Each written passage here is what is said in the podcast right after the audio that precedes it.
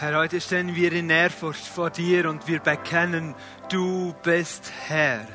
Deine Herrschaft ist über alle anderen Herrschaften. Dein Königtum ist größer als jedes Königreich.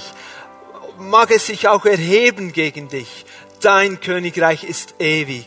Und danke, dass du uns dein Wort gegeben hast. Und danke, Jesus, dass dein Wort jetzt in unserem Leben kraftvoll wirken wird. Öffne unsere Ohren, öffne unsere inneren Augen, damit wir sehen können, was du tun willst in unserem Leben durch die Kraft deines Wortes. Wir ehren dich, Jesus. Wir lieben dich, Jesus. Wir heißen dich willkommen. Deinen Heiligen Geist wirke an unserem Leben, wirke in unserer Gemeinde, dass wir stark werden können in unserem Glauben und in unserer Beziehung zu dir. Amen. Amen. Ihr dürft gerne Platz nehmen.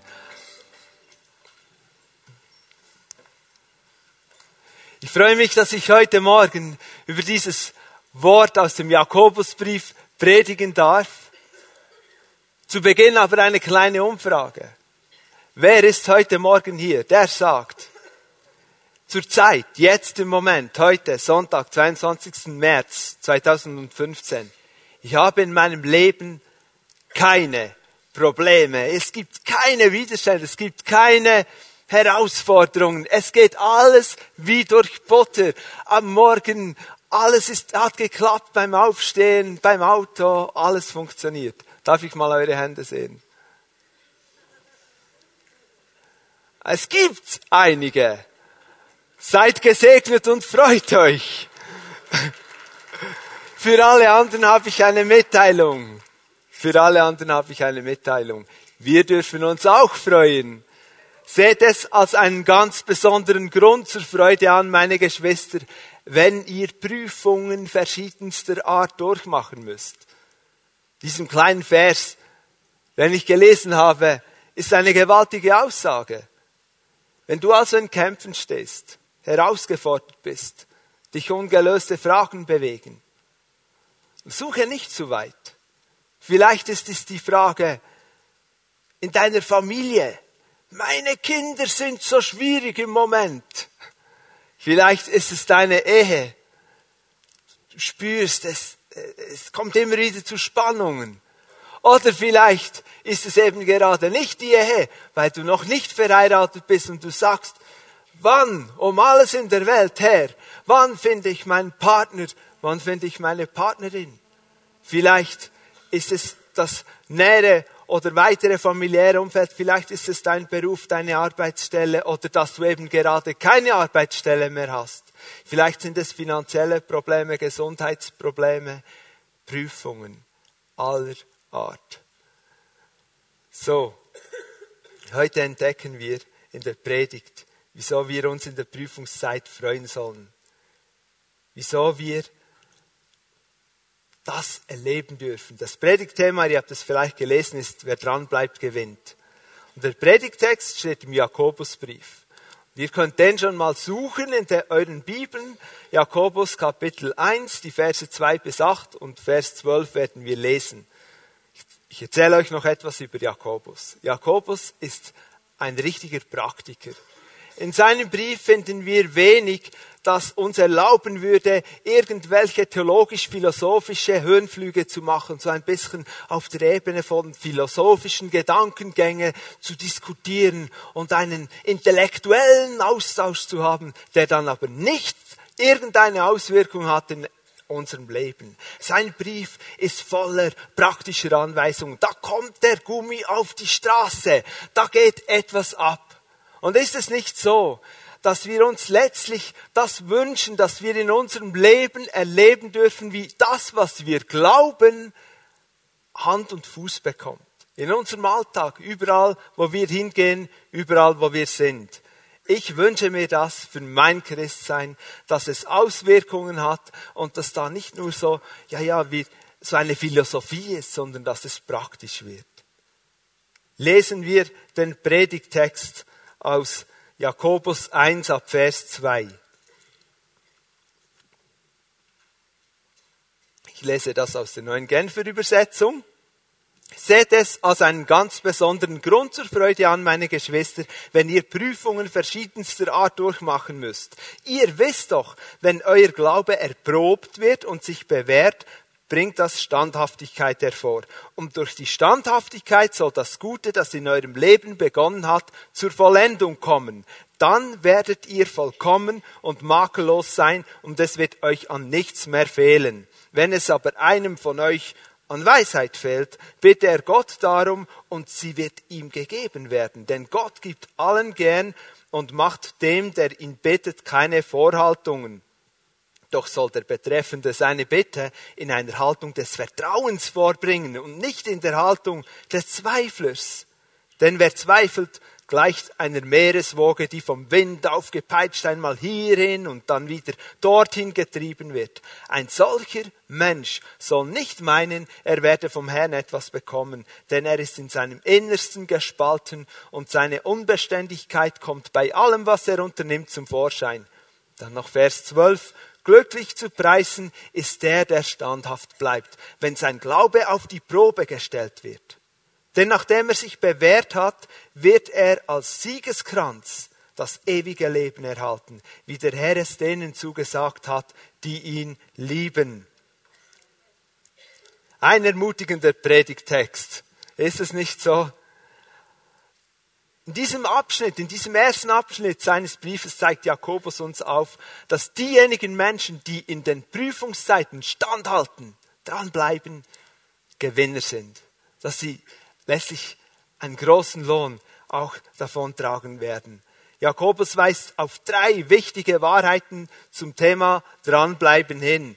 Und am Schluss der Predigt, nach diesen drei Hauptpunkten, diesen drei Wahrheiten, werde ich noch mit euch drei praktische Schritte, Entscheidungen anschauen, wie wir in diesen Zeiten der Prüfungen wirklich dranbleiben können, wie wir das tun sollen, ganz praktisch.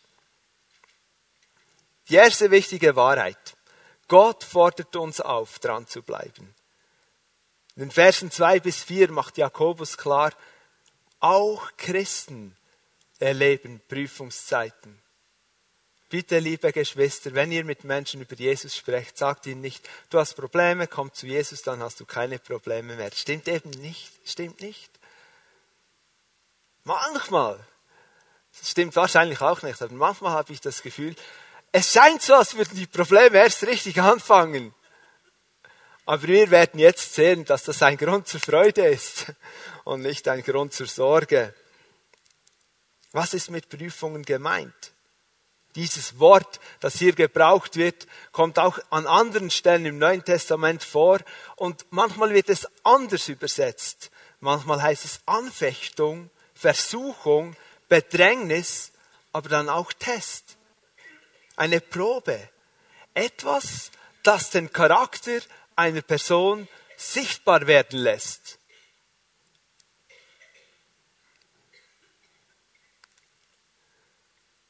Das beste Wort, um den Zustand dieser Prüfungssituation zu beschreiben, ist Widerwärtigkeit. Meine Freunde, ich kenne niemand, jedenfalls bis heute nicht, ich kenne niemand, der Widerwärtigkeiten liebt. Der sagt, ah, bitte, mein Leben ist so langweilig. Kann mir jemand ein paar Schwierigkeiten zuschanzen? Niemand. Aber ich weiß, dass alle, die ich kenne, Widerwärtigkeiten erleben. Der Hörer möge diejenigen berühren, die jetzt am Husten sind. Ist jetzt vielleicht auch gerade eine Widerwärtigkeit. Wir erleben sie immer wieder. Und dann ist es wichtig zu verstehen, dass die Frage eben dann nicht primär ist, warum, warum um alles in der Welt habe ich jetzt ein Problem, sondern wie gehen wir damit um? Ich entdecke in meinem Leben, ich komme immer wieder, immer noch und immer wieder in diese Warum-Fragen-Falle. Warum geschieht jetzt das? Was ist der Hintergrund? Immer noch denke ich, wenn ich nur den Hintergrund genügend gut kenne, die Gründe, die Umstände für diese Schwierigkeit, dann habe ich es unter Kontrolle. Und das stimmt in den wenigsten Fällen, eigentlich gegen Null zu, fast nie. Meistens ist es anders, ich habe es gar nicht im Griff. Also ist mehr die Frage, wie gehe ich damit um? Und in diesen ersten Versen drei und vier finden wir drei wichtige Wahrheiten, die uns im Umgang mit den Prüfungen helfen.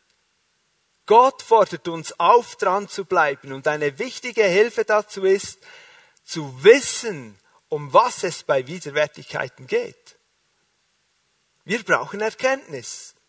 Vers 3 beginnt mit, ihr wisst doch, Jakobus geht davon aus, dass die Briefempfänger das, was er jetzt schreibt, kennen, erkannt haben. Sie brauchen Erkenntnis. Wir müssen wissen und erkennen, wie Gott die ganze Sache mit diesen Prüfungszeiten und Widerwärtigkeiten sieht. Wir brauchen diese Erkenntnis, dass Gott eine Sicht von Prüfungen hat, die uns so oft fällt. Weil sonst halten wir nicht durch, sonst bleiben wir nicht dran. Manche unter uns schauen ab und zu Filme. Vielleicht kennt jemand den Film Karate Kid. Ihr Jungen, es gab noch vor dem Film mit Jaden Smith einen Karate Kid. Die ältere Version. So, in der älteren Version, da war dieser junge Daniel und der wollte Karate lernen. Der hatte dann einen Meister gefunden. Und dieser Meister, statt dass er bei ihm Karate lernte, er musste zu Beginn mühsame Arbeiten machen das Haus streichen und den Zaun streichen. Stundenlang.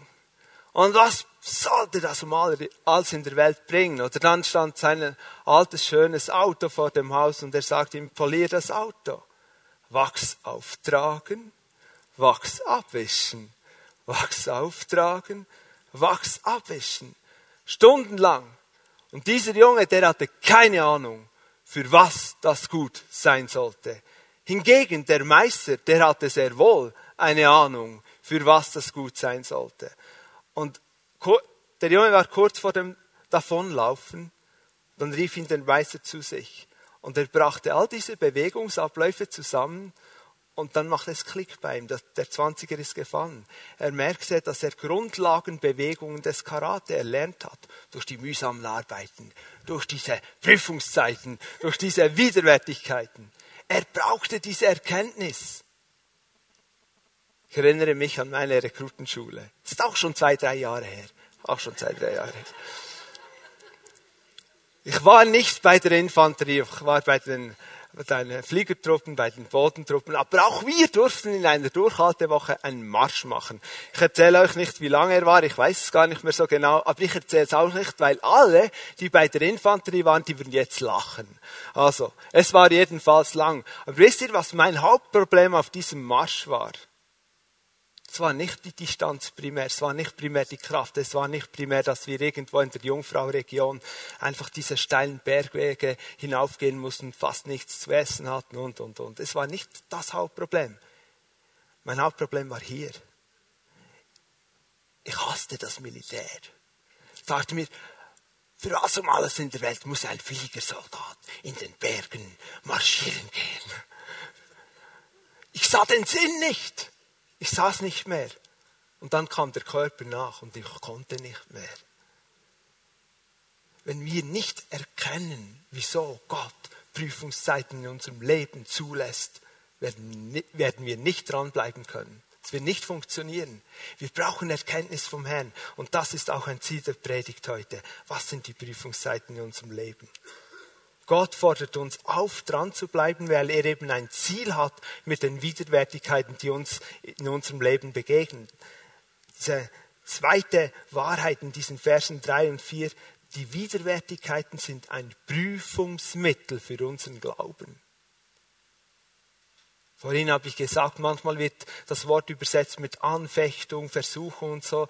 Gott geht es eben gerade nicht darum, dass er uns in Situationen kommen lässt, wo er weiß, wir werden fallen. Nein, eben nicht. Er lässt uns in Situationen kommen, wo er erwartet, wo er glaubt, dass wir stärker werden und dass wir ähm, in unserem Glauben wachsen können. Petrus gebraucht das gleiche Wort, Prüfungsmittel oder Widerwärtigkeit in seinem Brief, im ersten Petrusbrief, Kapitel 1, Vers 7.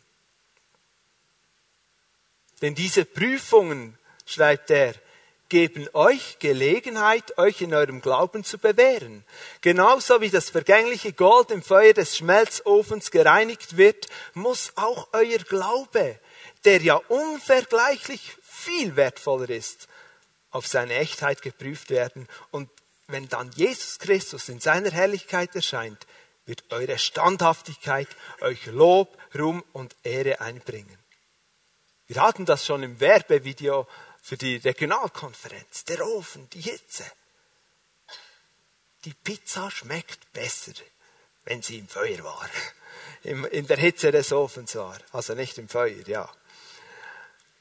Petrus vergleicht die Auswirkungen von Prüfungen für unseren Glauben mit diesem Schmelzofen, der zur Reinigung des vergänglichen Goldes dient. Gold, dieses Edelmetall, 1064,2 Grad Celsius, dann beginnt es zu schmelzen. Da reicht ein Backofen nicht mehr. Also ich weiß es nicht, aber unser geht nicht bis 250 Grad vielleicht. Dann stellt es an. 1064,2 Grad Celsius. Und das Ziel dieses Schmelzofens ist, dass alle Fremdstoffe, alles was eben nicht echt ist, alles was dem Feuer nicht standhalten wird, vorher sich abscheidet vom Gold und oben dran sich sammelt als eine Schlacke und dann wird man das entfernen können und was zurückbleibt ist das reine Gold. Und so wird in der Hitze der Prüfungen und der Schwierigkeiten unseres Lebens kann unser Glaube gereinigt werden und gerüttelt werden und auch reif und stark werden. Habt ihr dieses Bild? Ein Prüfungsmittel für unseren Glauben. Gott fordert uns auf, dran zu bleiben, weil durch diese Hitze der Widerstände etwas Positives entsteht. Vers 3 lesen wir etwas von diesem Positiven. Es entsteht Standhaftigkeit. Standhaftigkeit. Stehen, wenn andere fallen. Immer noch stehen, wenn es keinen Grund mehr gibt zu stehen. Wer in seinem geistlichen Leben wachsen will, braucht Standhaftigkeit oder auch Geduld. Einige Bibelübersetzungen haben dort Geduld. Ein Baby zwar ist schon alles vorhanden, aber es kann noch nicht alles tun. Es ist ja ein Wunder, diese kleinen Geschöpfe kommen zur Welt und das ganze Potenzial, dass der kleine Babyjunge zu einem starken Mann wird und das kleine Babymädchen zu einer starken Frau wird, alles ist vorhanden. Aber sie können es trotzdem noch nicht. Jetzt beginnt die Zeit der Pflege zu Beginn und Erziehung und dann geht es weiter, Prägung und das braucht für die Kinder und für die Eltern oder für die Eltern und die Kinder viel, viel, viel Standhaftigkeit. Standhaftigkeit, denke ich, ist eines der wichtigsten Elemente in der Erziehung. Dranbleiben, nicht aufgeben, tausendmal sagen und du bist nicht sicher, ob sie es dann verstanden haben. Dranbleiben, Standhaftigkeit, ein Resultat dieses Dranbleibens bedeutet wörtlich darunter bleiben. Darunter bleiben, so unter der Prüfung, unter der Last, unter der Versuchung, muss ich jetzt darunter bleiben? Bevor jetzt jemand denkt, es gibt ja diese Menschen unter uns manchmal auch, ja vielleicht hier nicht, aber es gibt sie, die denken, Christsein hat etwas mit Leiden zu tun. Grundsätzlich. Und wenn ich leide, dann bin ich heiliger als der, der nicht leidet. Also umso mehr ich leide, desto besser geht es mir. Und jetzt kommt der Tom noch und erzählt etwas von darunter bleiben. Jetzt denkst du, jawohl, ich wusste es. Ich muss leiden, darunter will dieses Wort noch etwas präzisieren und erklären. Dieses Wort darunter bleiben oder eben Standhaftigkeit finden wir auch im Hebräerbrief, Hebräer 12, Vers 1. Hebräer 12, Vers 1, dort steht, wir sind also von einer großen Schar von Zeugen umgeben, deren Leben uns zeigt, dass es durch den Glauben möglich ist, den uns aufgetragenen Kampf zu bestehen. Es gibt Menschen, die sind uns vorausgegangen und die haben mit ihrem Leben gezeigt, von Beginn weg, wo sie den Weg mit dem Herrn begonnen haben, bis zum Schluss. Es ist möglich, dran zu bleiben. Deshalb wollen auch wir, wie Läufer bei einem Wettkampf, mit aller Ausdauer, das ist im griechischen Grundtext der Bibel das gleiche Wort wie die Standhaftigkeit, dem Ziel entgegenlaufen. Wir wollen alles ablegen, was uns beim Laufen hindert und von der Sünde trennen, die uns so leicht gefangen nimmt. Es geht also beim Darunterbleiben um ein aktives Dranbleiben. Also bitte nicht zu sagen, ach, nein, schon wieder ein Problem. Oh, die Last ist zu schwer. Ich gebe auf, ich setze ab. Auf unserem Marsch im Militär hatte ich diese Momente. Ich setze jetzt hier ab. Ich mache keinen Schritt mehr. Ich kann machen, was sie wollen. Ich kann nicht mehr. Ich mache nicht mehr. So ein Blödsinn einfach laufen. Es geht genau nicht um das. Hier steht, den Lauf mit Ausdauer dranbleiben, dem Ziel entgegen, wie ein Läufer im Wettkampf. Was macht ein Läufer auf einem langen Lauf, Marathon oder so, wenn er den Krampf bekommt? Ich habe noch nie einen Marathon gemacht, aber ich weiß, ich weiß, ich habe mit Menschen gesprochen, die lange Läufe gemacht haben, die sagen, ich wollte nicht mehr und die haben einen Coach oft. Sagt, jetzt stehst du auf und rennst. Dranbleiben, darunter bleiben. Nicht einfach sagen, ich kann nicht mehr, dann sagst du halt, Herr, ich kann eigentlich nicht mehr, gib mir Kraft für den nächsten Schritt. Aber du läufst auf dein Ziel weiter. Das heißt es. Und zweitens geht es eben beim Darunterbleiben auch nicht darum, dass ich mich umsehe. Wo gibt's eine Möglichkeit, wo der Druck nicht so groß ist? Oh, da drüben sieht's verlockend gut aus. Schöneres Wetter, angenehmere Temperaturen. Ich verabschiede mich dann mal, mal aus meiner Position hier. Der Jona hat das so gemacht.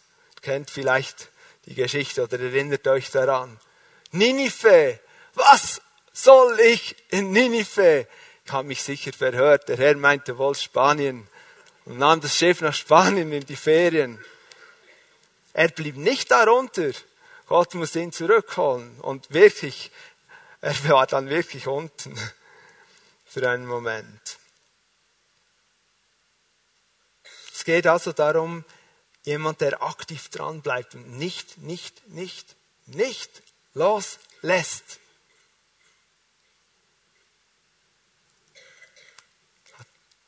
Hat jemand mal dieses Beispiel gebracht? Die Briefmarken, die wurden in den letzten Jahrzehnten ja immer mal auch teurer, oder? Aber eine Eigenschaft der Briefmarken ist geblieben konnte uns zum Vorbild werden. Sie heften sich an einer Sache und bleiben dran, bis sie am Ziel sind. Bis sie am Ziel sind. Dranbleiben.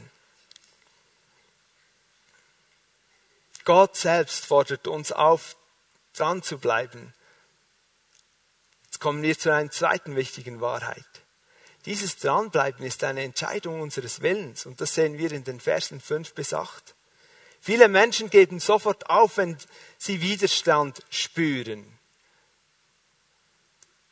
Mein Einstieg in die Lehre als Elektroniker war eher schwierig. In meiner Schulzeit hat alles ziemlich gut funktioniert. Ich musste lernen, jawohl. Ich habe gelernt für die Prüfung und, und ich hatte Aufgaben gemacht, aber es ging immer ziemlich gut. Ich war ziemlich, es hat gepasst. Und dann habe ich meine Lehre als Elektroniker begonnen und die Elektronikerlehre damals, die hat bei uns mit einer mechanischen Grundausbildung gestartet. Nun, das Problem war nicht nur, dass eigentlich alle meiner Kollegen, meine Lehrlingskollegen viel schneller waren als ich. Das Problem war für mich jedenfalls auch, dass sie dieses erste Übungsstück auch in einem, einem Mal geschafft haben. Und nachdem ich es das dritte Mal begonnen hatte, war ich abends schon oft der Verzweiflung nahe. Wie kann man so einen U-Stall, diese Schenkel so gut feilen, damit man dann mit dem Haarwinkel nichts mehr sieht, wenn man kontrolliert? Nichts mehr sieht. Das war hart für mich, dieser Einstieg. Alle Lehrlinge finden es ein Stück weit hart, wenn sie von der Schule kommen, dann acht Stunden oder achteinhalb Stunden auf den Beinen sind. Das ist so oder so hart. Für mich war es besonders hart. Auch das zweite Übungsstück, eine Bohrplatte, eine Seite Längsstrich, andere Seite Kreuzstrich, gleiche Geschichte, muss, schafft er auch nicht beim ersten Mal, zweimal. Habe gebissen. Habe ich daran gedacht, aufzugeben? Ja, ja. Ich bin dankbar für meine Eltern, die mich während dieser Zeit ertragen hatten, nein, ermutigt hatten. Und auch Freunde, die da waren. Dann, ja, ich habe eigentlich Freude sogar daran bekommen. Spätestens dann, als ich die Pfeile mal weglegen durfte und an den Drehbank gehen konnte. Das hat mir gepasst. Unsere Gesellschaft ist im, nicht wirklich ein Vorbild im Dranbleiben, in der Standhaftigkeit, nicht wirklich. Wir leben in einer Zeit, wo es viel einfacher ist, sobald dass der Widerstand zunimmt, sobald dass der Druck zunimmt, ja, dann musst du halt eine andere Lösung finden. Und es ist ja verrückt, wir leben in einem Umfeld, wo alles, fast alles möglich ist. Wenn das nicht geht, mache ich das. Wenn das nicht geht, mache ich das. Wenn ich halt gerade keine Stelle finde, keine Lehrlingsstelle finde oder was auch immer, ja, ist dann nicht so wichtig, ist nicht so ein Problem. Gehe ich zum Sozialamt. Geht mir dann auch gut. Nichts gegen das Sozialamt, aber versteht ihr, was ich meine? Manchmal bleiben wir nicht dran.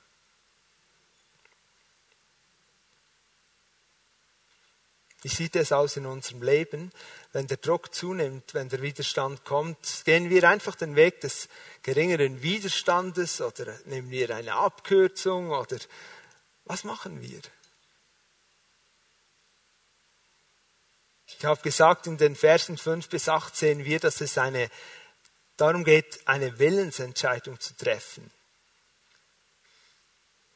Es gibt zwei Möglichkeiten, in Widerständen zu reagieren. Die erste Möglichkeit ist, dass wir beständig entschieden bleiben, eine Linie haben, sagen, ich werde, ich werde nicht abweichen von dem, was ich weiß, was das Gute und das Richtige ist. Vers 6 sagt, wenn uns etwas fehlt, kommen wir vor Gott und bitten ihn um Hilfe, aber in einer Haltung des Vertrauens.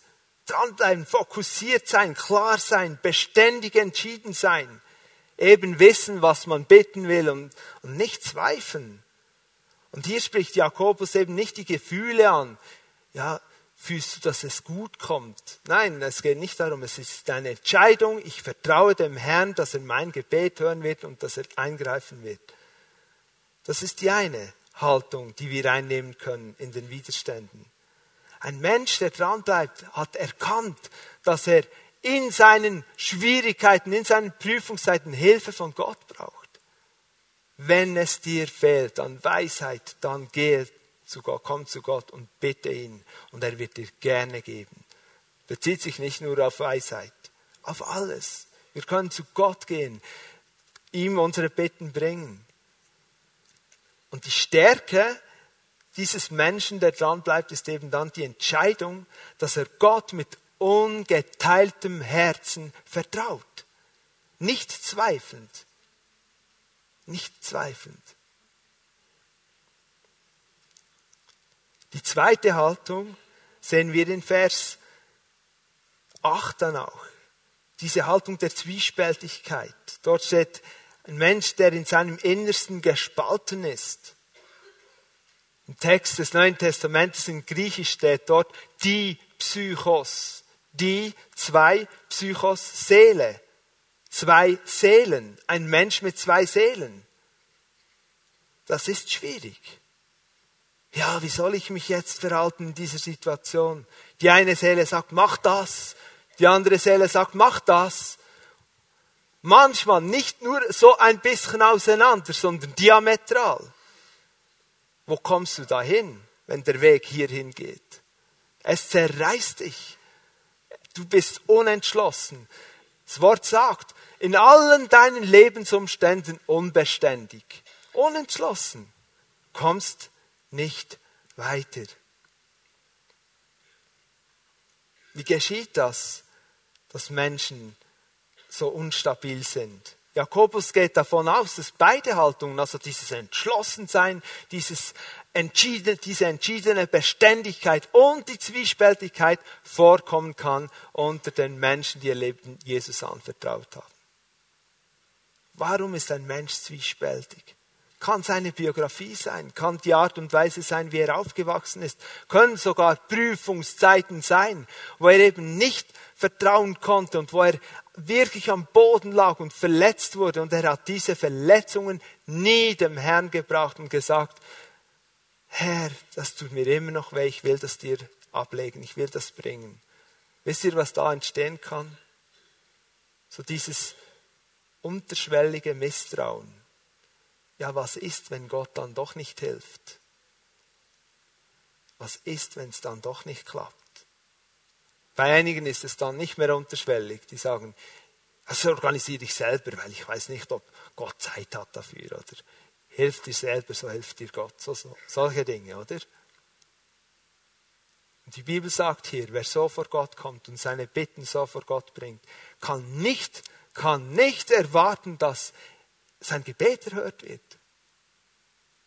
Und lieber Mann, liebe Frau, lieber junger Mensch, wenn du heute hier bist und spürst in deinem Leben, ich zweifle immer wieder.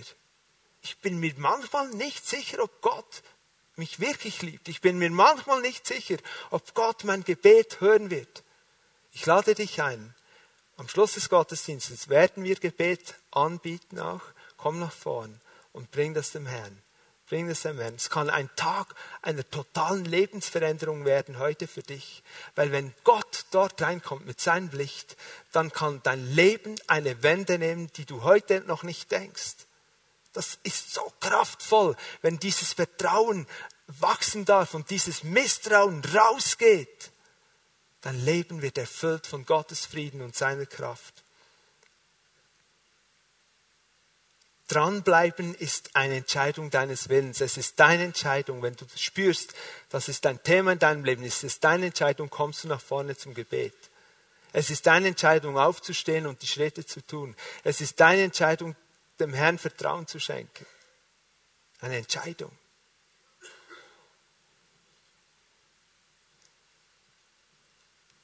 Im Nachdenken über die Predigt habe ich, hab ich mir überlegt, so die Bibel von vorn nach hinten. Du findest hunderte von Beispielen, die diese Predigt belegen. Liest jemand die Bibel hier? Halleluja, ich bin dankbar dafür. Es ist so ermutigend zu sehen, wie Menschen dran geblieben sind und erleben durften, wie Gott in ihnen etwas verändert hat. Eine dritte wichtige Wahrheit. Das Thema der Predigt ist ja, wer dran bleibt, gewinnt. Dranbleiben führt zu einem großen Gewinn. Dieser dritte Hauptpunkt, den ich angekündigt habe. Wir wollen kurz dieses Ziel des Gewinns beleuchten und uns so auch von Gottes Wort anspornen und motivieren lassen. Nochmals Vers 4, ich lese den nochmals. Und durch die Standhaftigkeit soll das Gute, das in eurem Leben begonnen hat, zur Vollendung kommen. Dann werdet ihr vollkommen und makellos sein und es wird euch an nichts mehr fehlen. Merken wir uns die Worte vollkommen und makellos. Dann noch Vers 12. Vers 12. Glücklich zu preisen ist der, der standhaft bleibt, wenn sein Glaube auf die Probe gestellt wird.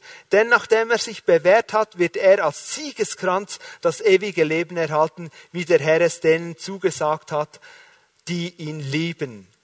In diesen beiden Versen entdecken wir einen dreifachen Gewinn. Einen dreifachen Gewinn für das Dranbleiben. In Vers 4 haben wir uns zwei Worte gemerkt. Wer weiß sie noch? Vollkommen und makellos, genau. Und jetzt ist es wichtig hier, vor, vor allem für uns. Gibt es Schweizer unter uns? Es gibt einige wenige. Hier geht es nicht um Perfektionismus primär. Wir müssen verstehen, was das Wort Gottes hier meint mit vollkommen und makellos. Vollkommen bedeutet zur Vollendung gebracht werden ja doch Perfektion. Eben nicht wirklich, weil da einer beteiligt ist in diesem zur Vollendung gebracht werden. Das ist unser Herr. Ans Ziel kommen, den Endpunkt erreichen. Das ist dieser erste Teil des dreifachen Gewinns. Der Gewinn vom Dranbleiben ist, dass wir zur Vollendung gebracht werden, dass wir ans Ziel kommen. Das motiviert mich.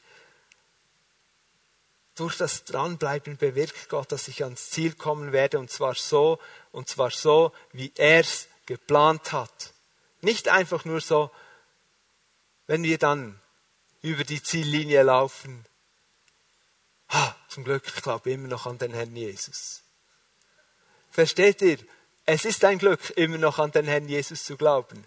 Aber es geht darum zu wachsen, ihn täglich besser kennenzulernen und die, den Dienst, den er uns geben will, die Berufung, die er für unser Leben hat, auszuüben. Und zwar nicht nur so ein bisschen, sondern hundertprozentig.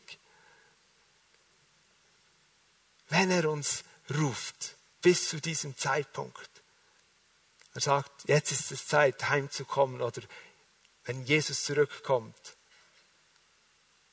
Wenn Jesus zurückkommt, könnte in unserer Generation sein. Ihr das schon mal überlegt? Ich freue mich auf diesen Tag. Wenn das geschieht, bis zu diesem Zeitpunkt wollen wir dranbleiben. Ich finde in der Bibel nirgends eine Angabe über eine Alterslimite vom Dranbleiben. Pensionsalter hin oder her. Liebe Geschwister, die ihr 65 und mehr seid oder vielleicht die, die sich frühzeitig haben pensionieren lassen. Halleluja. Ihr habt jetzt mehr Zeit für Gott und sein Königreich und die Gemeinde. Es gibt kein Pensionsalter beim Herrn. Keines. Dranbleiben. Paulus Paulus, der war wahrscheinlich, ich weiß nicht genau, wie alt er war. Sein Punkt war, dass er die Ziellinie sah. Nicht wegen dem Alter. Er sagt im zweiten Timotheusbrief, im vierten Kapitel, glaube ich, mein Leben ist bereit, als ein Drangkopfer ausgegossen zu werden. Er wusste, dass auf ihn zukam. Er würde das Gefängnis nicht mehr verlassen. Er würde hingerichtet werden wegen seinem Glauben. Er hat gesagt, ich bin den Lauf gelaufen und dann, ich habe den guten Kampf gekämpft. Ich habe nicht aufgegeben. Das ist dieses zur Vollendung gebracht werden, die Ziellinie so überqueren, dass der Herr sagen wird, gut gemacht, du treuer, du treuer Knecht. Geh hinein in die Freunde meines Vaters. So will ich die Ziellinie überqueren. Das motiviert mich. Oder auch Kaleb. Ich musste an Kaleb denken hat Kaleb, dieser Mann neben Josua, Widerstand erlebt. Die waren beim Einzug ins verheißene Land und die haben dieses Land gesehen. Und zehn andere Kundschafter sagten, das werden wir nie erobern können. Und sie sagten, doch, wir werden es einnehmen können. Wir werden diese Feinde nehmen. Wie Brot, kein Problem für den Herrn und uns. Wir tun das. Nein, das werden wir nicht können. Und die wollten sich steinigen. Kaleb. Ist es ein Widerstand, nochmals 40 Jahre durch die Wüste zu gehen, bis zum Zeitpunkt, wo alle anderen Männer deiner Generation gestorben sind? Alle, die du gekannt hast, alle, die vielleicht mit dir groß geworden sind, sterben in dieser Wüste. Das ist eine Prüfungszeit. Und dann kommen sie zum verheißenen Land, ziehen mit Josua hinein und Kaleb kommt gib mir jetzt dieses Land und ich werde gehen und die Riesen töten mit 80 Jahren. Meine Hand ist immer noch so stark. Ich werde die Riesen töten. Liebe ältere Geschwister, ihr seid Riesentöter. Ihr seid Riesentöter. Hört nicht auf zieht über die Ziellinie hinweg im Glauben, dass ihr dran geblieben seid, dass ihr gebetet habt, dass ihr die jüngeren Geschwister gecoacht habt, dass ihr das, was ihr mit dem Herrn erlebt habt, weitergegeben habt. Dranbleiben. Dann makellos, das war das zweite Wort, das wir uns merken wollten. Vollständig sein, ganz sein, keinen Mangel haben. Aber wie geschieht das? Indem wir uns perfekt verhalten, indem wir uns Mühe geben, Nein, nicht wirklich. Es geschieht durch die Versorgung und das Handeln Gottes. Dieses Wort gebraucht Paulus auch in seinem Brief an die Thessalonicher. 1. Thessalonicher 5, 23. Gott selbst, der Gott des Friedens, helfe euch, ein durch und durch geheiligtes Wesen, Leben zu führen. Er bewahre euer ganzes Wesen. Und hier das Wort Ganzes ist das gleiche Wort wie makellos. Ganzes Wesen, Geist, Seele und Leib, damit, wenn Jesus Christus, unser Herr, wiederkommt, nichts an euch ist, was Tadel verdient. Der Herr tut es. Er will es tun. Bleib dran mit ihm. Bleib dran, wenn er dein Leben berühren wird. Bleib dran mit ihm, wenn du in Prüfungszeiten bist. Bleib dran mit ihm, wenn deine Ehe im Moment schwierig ist. Glaube, dass der Herr reinkommen will und etwas heilen und wiederherstellen will. Bleib dran mit ihm. Suche keine Abkürzungen. Suche nicht einen Weg, der dir ideal erscheint. Bleib dran mit ihm. Er will dein ganzes Wesen, Geist, Seele und Leib bewahren, vollständig jeden Bereich ohne Ausnahme. Schließlich der dritte Teil des dreifachen Gewinns im Vers 12. Wir haben dieses ewige Leben verheißen. Es ist wie ein Kranz, ein Siegeskranz. Ein ewiger Gewinn. Ein ewiger Gewinn. Wird nicht an Wert verlieren, wird nicht, kann nicht gestohlen werden. Manchmal verlieren wir diese Perspektive des ewigen Lebens. Und liebe Geschwister, liebe Freunde, wenn wir wirklich dranbleiben wollen, brauchen wir immer wieder diese Sicht, dass durch Jesus Christus, durch seine Lösung uns ein ewiges Leben verheißen wird. Die Schreiber des Neuen Testamentes, die hatten diese Sicht. Deshalb konnten sie schreiben, ah, stresst euch nicht über die momentane Hitze. Das ist nichts im Vergleich zu dem, was uns erwartet. Nichts. Wir brauchen diese Perspektive, sonst gehen wir zugrunde, weil das Leben hier ist manchmal schwierig. Und wenn wir keine Sicht haben, so lasst uns auf diesen ewigen Gewinn schauen. Und wir wollen das vor Augen halten, wenn wir uns jetzt noch überlegen, in einem letzten Punkt, ganz kurz, diese drei praktischen Schritte. Jakobus hat sie genannt, ich habe sie zu Beginn genannt. Alle, die die Probleme haben, du darfst dich auch freuen. Erster Schritt, erste praktische Entscheidung, freue dich bewusst über jede Widerwärtigkeit. Über jede Widerwärtigkeit freue dich. Wieso können wir das? Wieso können wir das? Schau, Freude ist die beste Prävention gegen Bitterkeit, Bedrückung und Zynismus.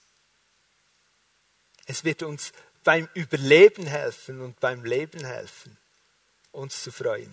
Und wir können uns in jeder Situation freuen, nicht, doch nicht wegen der Widerwärtigkeit, sondern weil wir die Quelle unserer Freude kennen. Und es ist eben nicht die Widerwärtigkeit, aber es ist der Herr. Es ist der Herr. Es ist Gott. Wie gut kennst du Gott? Der Titel der Predigtserie, wo wir im Moment drinstehen mit unserem Pastor Ivan Olay. Gott kennt dich.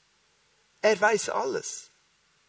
Er kennt deine momentane finanzielle Situation. Er weiß es im Fall.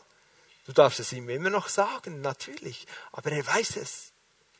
Er weiß deine Situation, deine Schwierigkeiten in, in der Erziehung der Kinder. Er weiß deine Situation an deiner Arbeitsstelle. Er weiß es. Grund zur Freude. Grund zur Freude. Weil, wenn Gott es weiß, dann hat er wahrscheinlich schon einen Plan.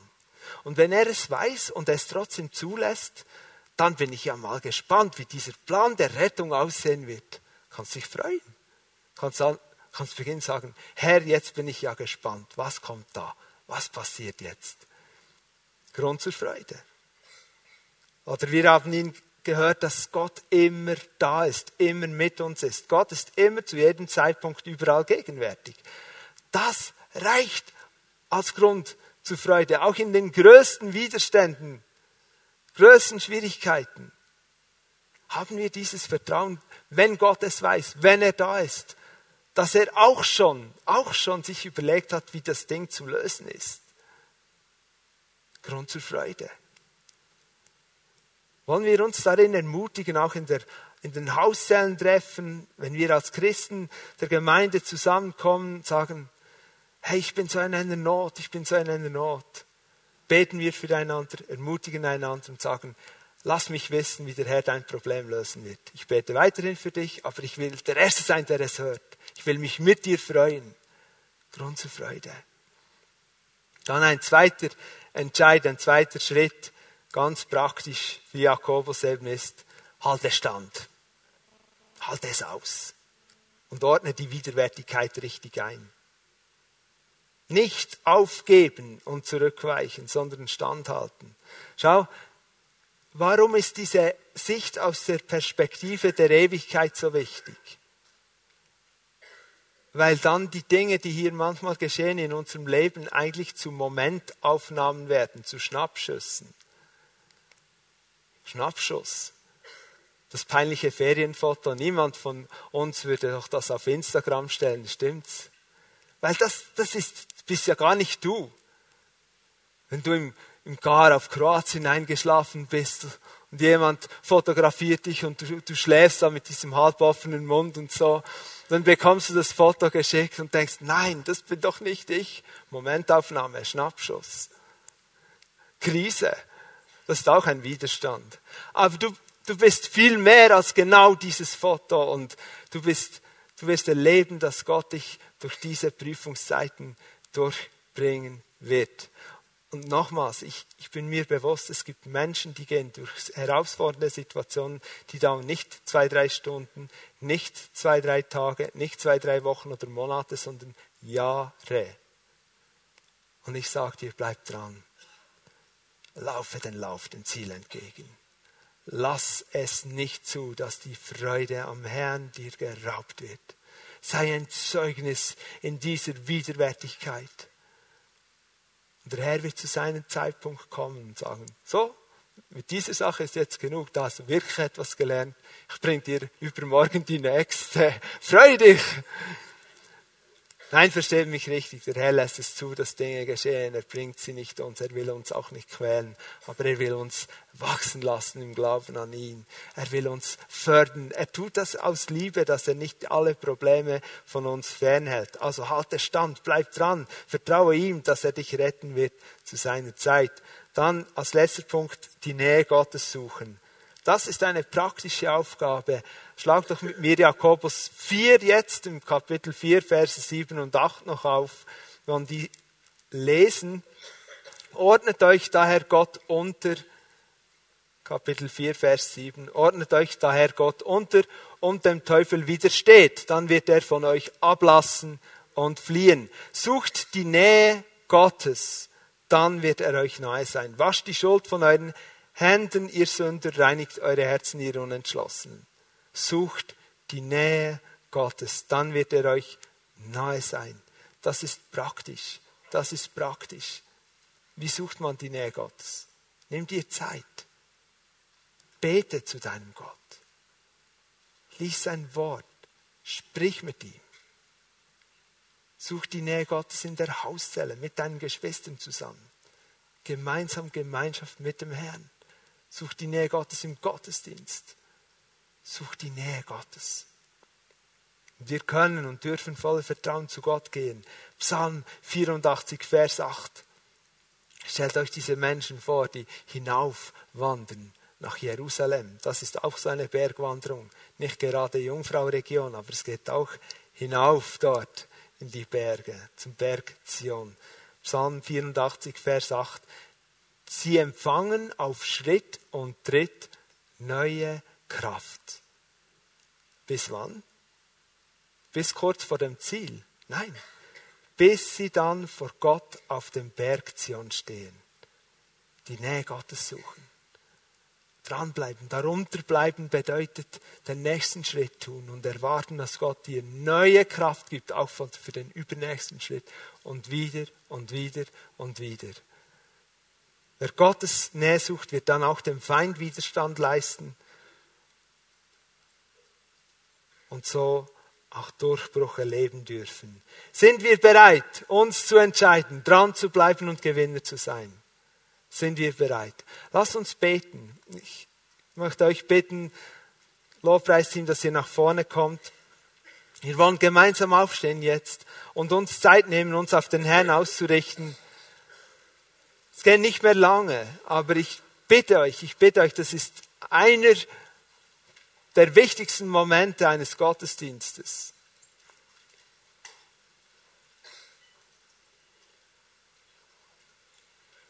Weil die Bibel sagt, wer hört und tut, der gleicht einem, der sein Haus auf Felsen baut. Auch Jakobus nimmt diesen Gedanken auf. Wenn du heute das Wort Gottes gehört hast und jetzt sagst, so, ich muss gleich weg, ich will noch ein bisschen den Sonntag genießen. Und du bist nicht bereit, dem Herrn zu antworten, dann gleichst du einem Menschen, der sich im Spiegel beschaut, sagt, ja, ja, die Frisur ist noch nicht in Ordnung, Kopf waschen wäre auch nicht schlecht, weggeht und vergisst, was er gesehen hat. Nun das ernst nehmen. Der Herr ist hier. Werden eine Zeit haben, wo wir den Menschen die Möglichkeit geben, zu antworten. Im ersten Lied, ja, kommt gleich jetzt nach vorne. Hausherrenleiter, kommt gleich jetzt nach vorne. Hausherrenleiter sind Menschen, die sich gewohnt sind, mit Menschen zu beten und Menschen, die den Herrn lieben und die, die euch gerne segnen werden. Wenn du gemerkt hast, dass du in deinem Leben diese, dieses Dranbleiben nicht kennst, dass du ein Mensch bist, der lieber davonläuft. Es fällt dir schwer, das zuzugeben, aber wenn du über dein Leben nachdenkst, dann weißt du es, es ist so. Du wurdest ermutigt durch diese Predigt. Komm nach vorn und lass, bekenn das, sag einfach, da ist ein Problem in meinem Leben, ich bin einer, der immer davonläuft. Ich brauche Gebet, ich brauche Befreiung. Gott kann dich heute frei machen von dieser Last, von diesem falschen Verhalten. Wenn du gemerkt hast, dass du gar keine Ahnung hast, wie das ist, mit Gott dran zu bleiben, weil du Gott nicht kennst, komm und lerne ihn kennen. Willst du das ewige Leben haben? Willst du diese Perspektive auch haben? Wenn du weißt, wann auch immer dein Tag sein wird, wo du sterben wirst oder wo der, der Herr zurückkommt. Dass du weißt, dass du mit ihm die Ewigkeit verbringen kannst. Komm nach vorne, nimm den Herrn an als Erlöser, als deinen Herrn. Wenn du Zweifel hast in deinem Leben, du merkst, ich zweifle immer wieder an der Güte und Liebe Gottes, komm jetzt nach vorne. Die Lobpreisgruppe beginnt ein Lied zu singen zusammen mit uns. Wenn du am Platz stehst, bleibe noch kurz stehen, bete für Menschen, die nach vorne kommen. Und ihr, die ihr kommen wollt, entscheidet euch heute. Es kann dein Tag sein, es kann so eine Veränderung bewirken. Dann wird Markus den Gottesdienst gleich schon bald abschließen. Lasst uns kurz aushalten, kurz füreinander beten und Durchbrüche erleben.